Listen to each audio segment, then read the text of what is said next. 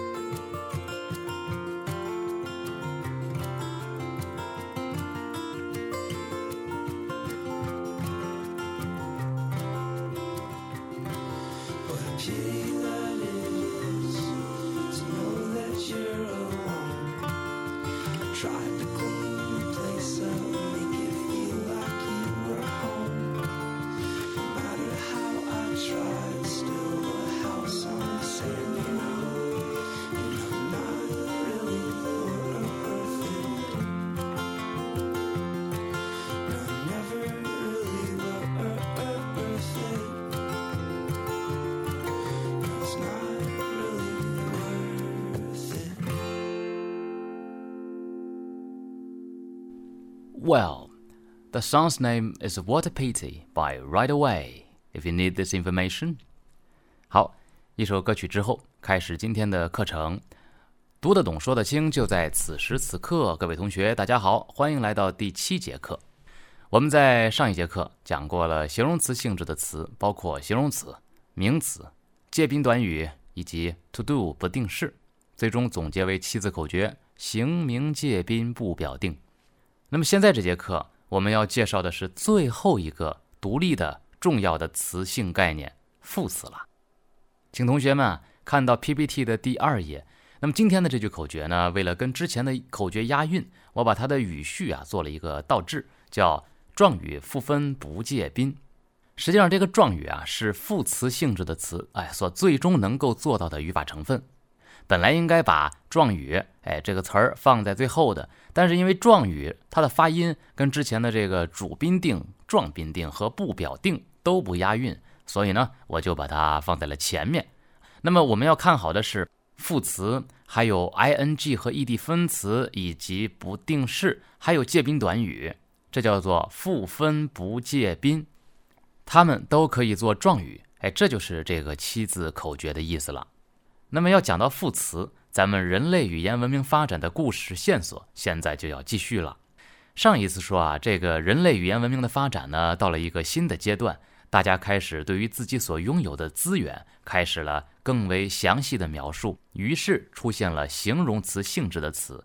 而几乎就在同时，人们在分工协作方面和描述自己改变世界的动作行为方面，也有了更加细腻的描绘方式，那就是加入了副词。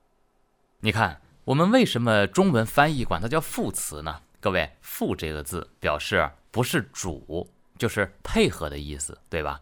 然后这个英文当中呢，把它叫做 adverb，就是出现在 verb 动词前面，表示加强了，表示细化了这个动作啊，对于这个动作的意义或者程度进行更加充分的描述。所以副词啊，先天就是为了描述动态性质的词而生的。你听清楚了吗？那么，除了动词是动态的词以外，还有什么词是动态性质的呢？并且可以被副词修饰呢？这是一个关键的问题，你一定要搞清楚。而它的答案非常简单，其实啊，咱们到目前为止所涉猎过的四种主要的词性，名、动、形、副，对吧？名、动、形、副这四种主要词性里头，各位只有名词是真正的静态性质的词，其余三种行、动、副都是动态的。你没听错，这三种词性都是动态的，也就是说，副词是可以修饰行、动、副这三种词性的。你可以记在小本上。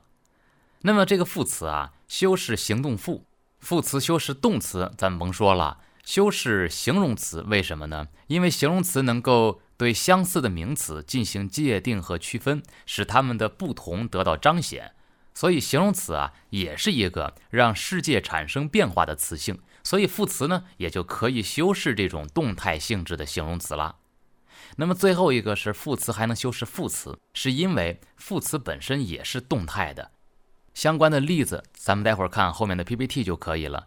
而程度副词，听好了，程度副词往往就可以修饰其他类型的副词。比方说，很怎么怎么样，特别怎么怎么样，非常怎么怎么样，和完全不怎么怎么样，这样的程度用语都叫程度副词，它们是可以修饰副词的。另外要格外注意，这个副词啊，在语法成分方面只能做状语，听到啊，只能做状语，这是一个非常有用的知识，大家又可以记在小本上。我们讲啊，名词、动名词、代词、数词，就是咱们第二节课讲的叫名动代数主宾定。这些名词性质的词都是可以做主宾表定的，对吧？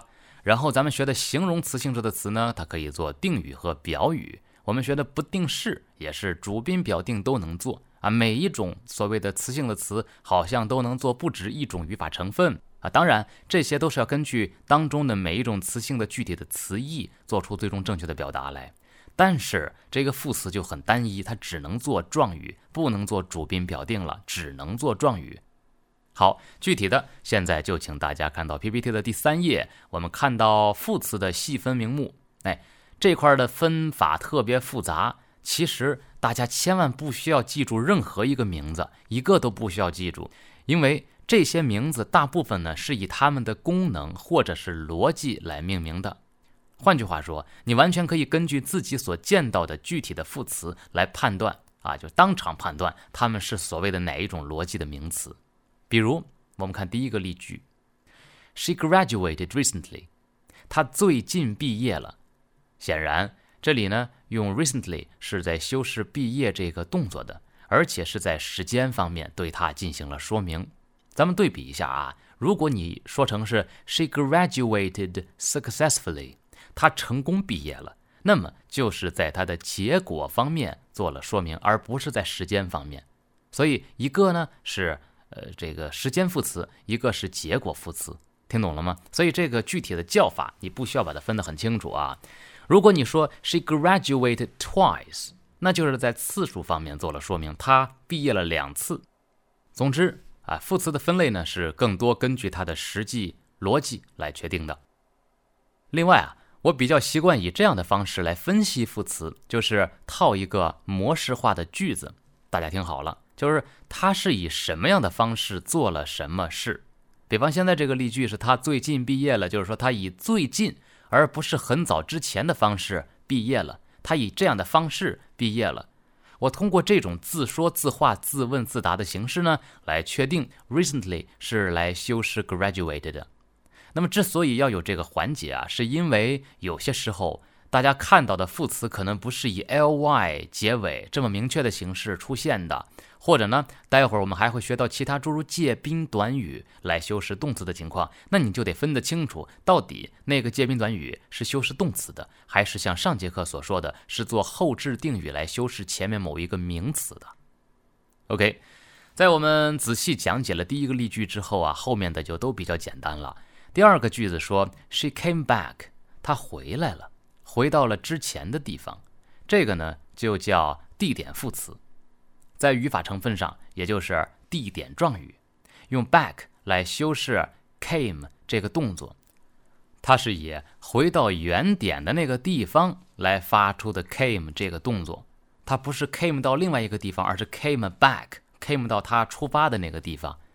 好，虽然这样的分析感觉听起来很啰嗦，但是在一开始的学习过程当中，便于让大家体会副词到底是个什么东西来的啊！你把这个逻辑弄清楚，再往后读的时候就会变得很快速了。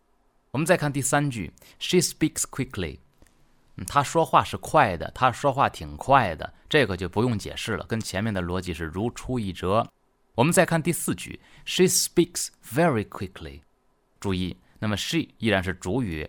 嗯，speaks 是谓语，very quickly 整体上都算是状语。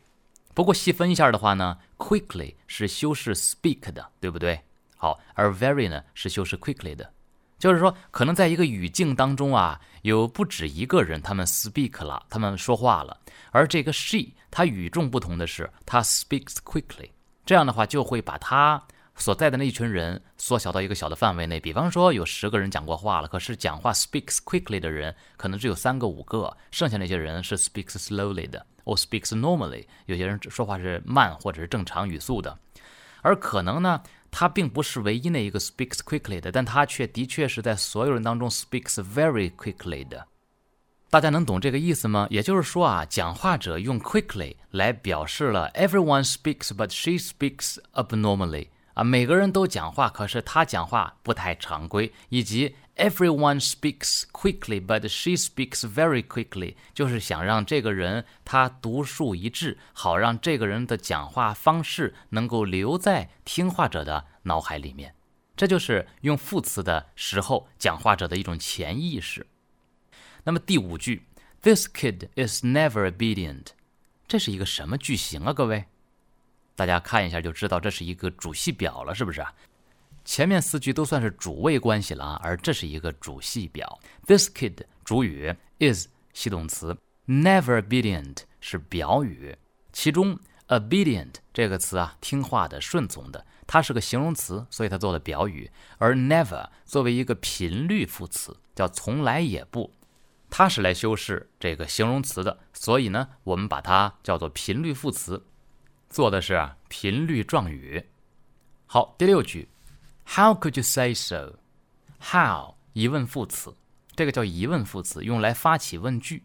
这种功能非常单一的情况啊，大家死记硬背就好。那么今天我们就不对疑问副词做过多的讲解了。大家呢，只要知道啊，常用的疑问副词主要是四个：when、where、why、how。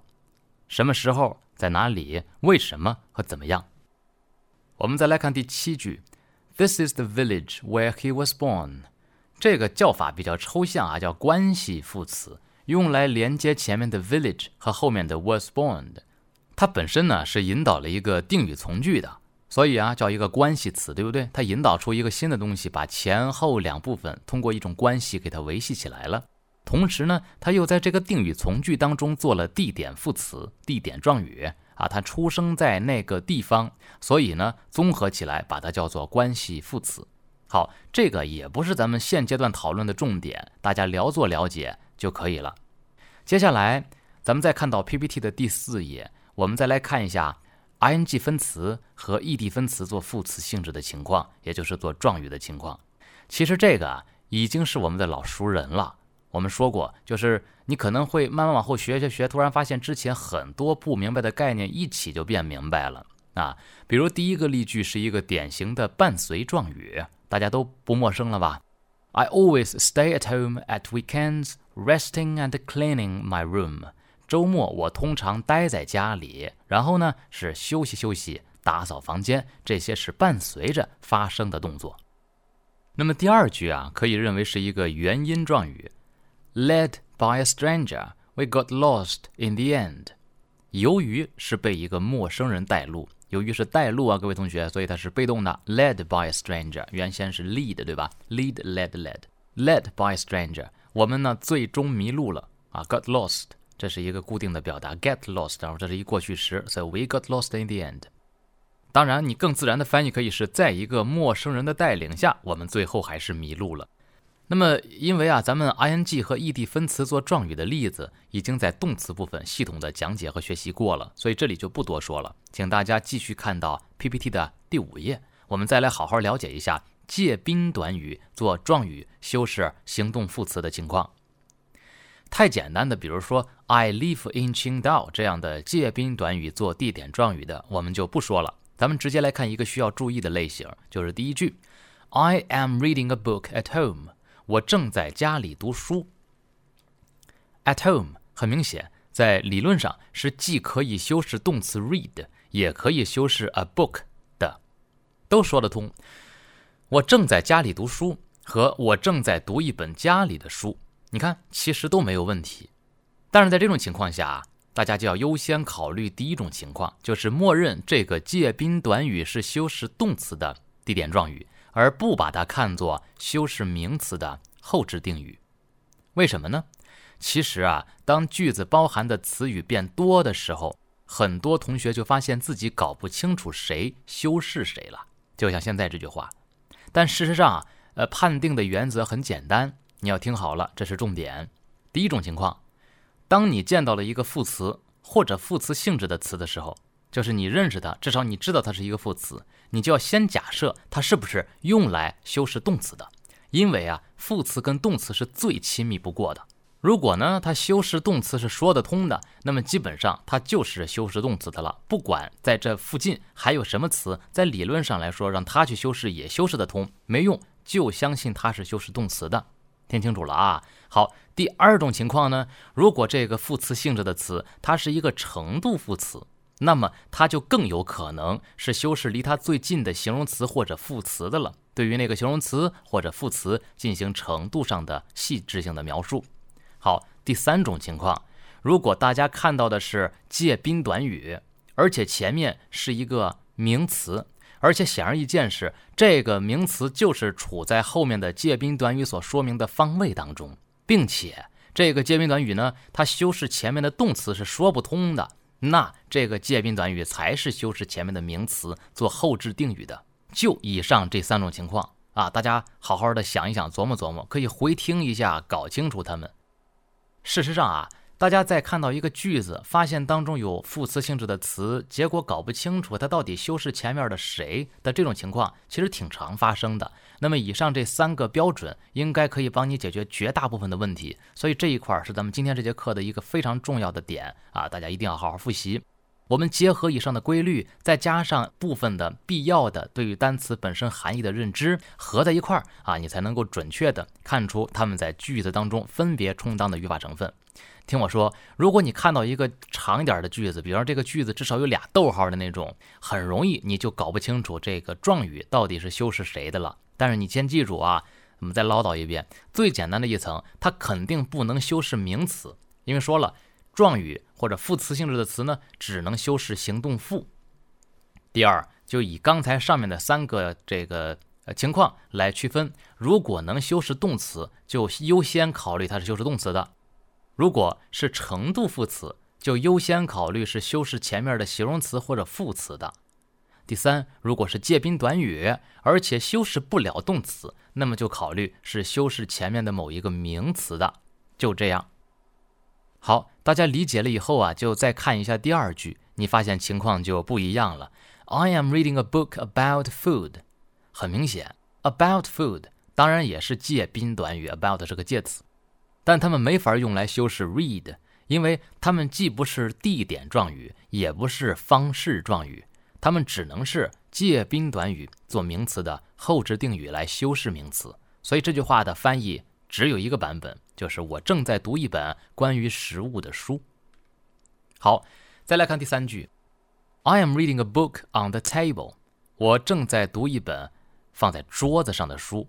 这个句子里头，那么理论上，当然我们也可以认为 on the table 是既可以做地点状语，也可以做后置定语的，对不对？但是啊，由于人们在这种地点上，在桌子上面读书还是非常罕见的，是比较行为艺术的。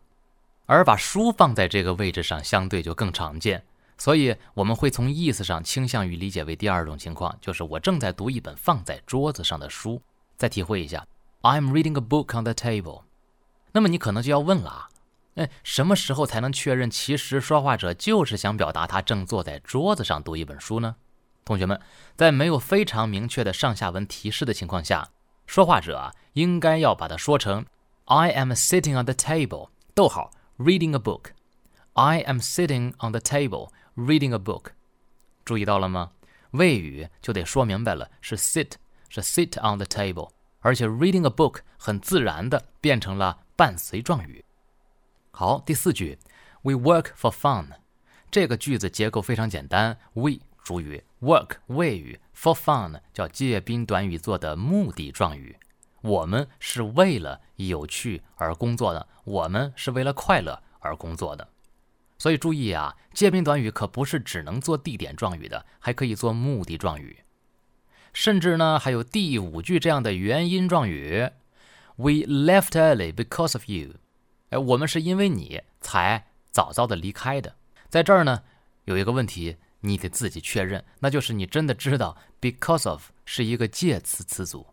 因为它是一个介词词组，所以它后面才要跟一个呃宾语，也就是一个名词性质的。具体来说，you 是一代词啊，because of you 这样一个介宾短语做了原因状语。We left early because of you。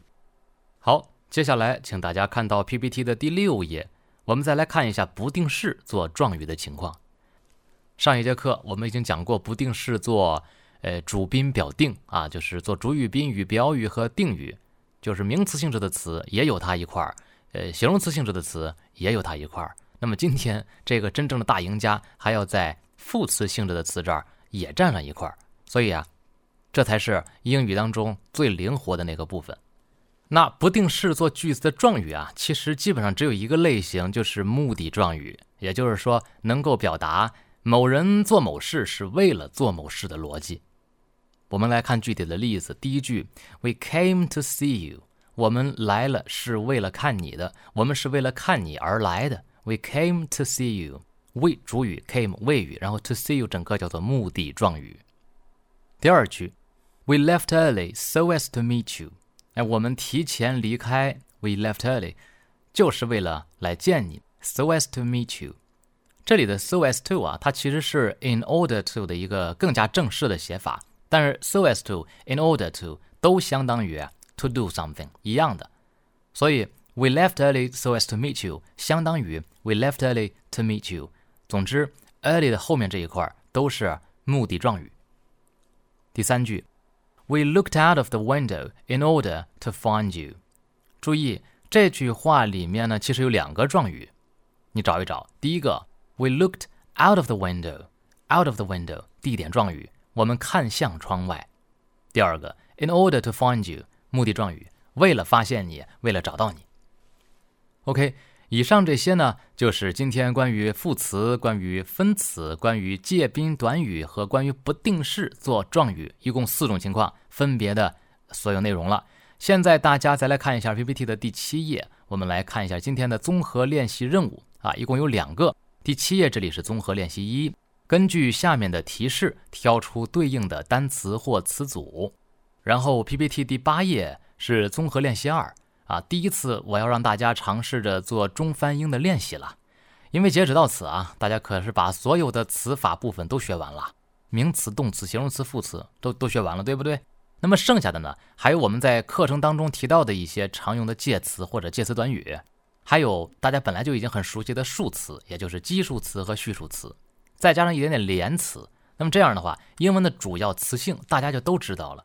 所以啊，现在还不开始中翻英练习，你说更待何时？关于这个中翻英的版本啊，大家很可能会写的跟我的参考版本不完全一样，甚至可能完全不一样。那么大家如果觉得自己的版本也不错，或者并不知道自己的翻译对不对，那么都可以在微博上或者是我的微信公众号后台联系我啊，让我看一看学到这节课你会写出什么样的句子来。好。所以本节课作业答案的获取方法在 PPT 的第九页，关注微信公众号“双语先生”，并且在后台回复关键字“状语赋分不借宾”。OK，今天的内容不多啊，给大家留出时间来多做练习。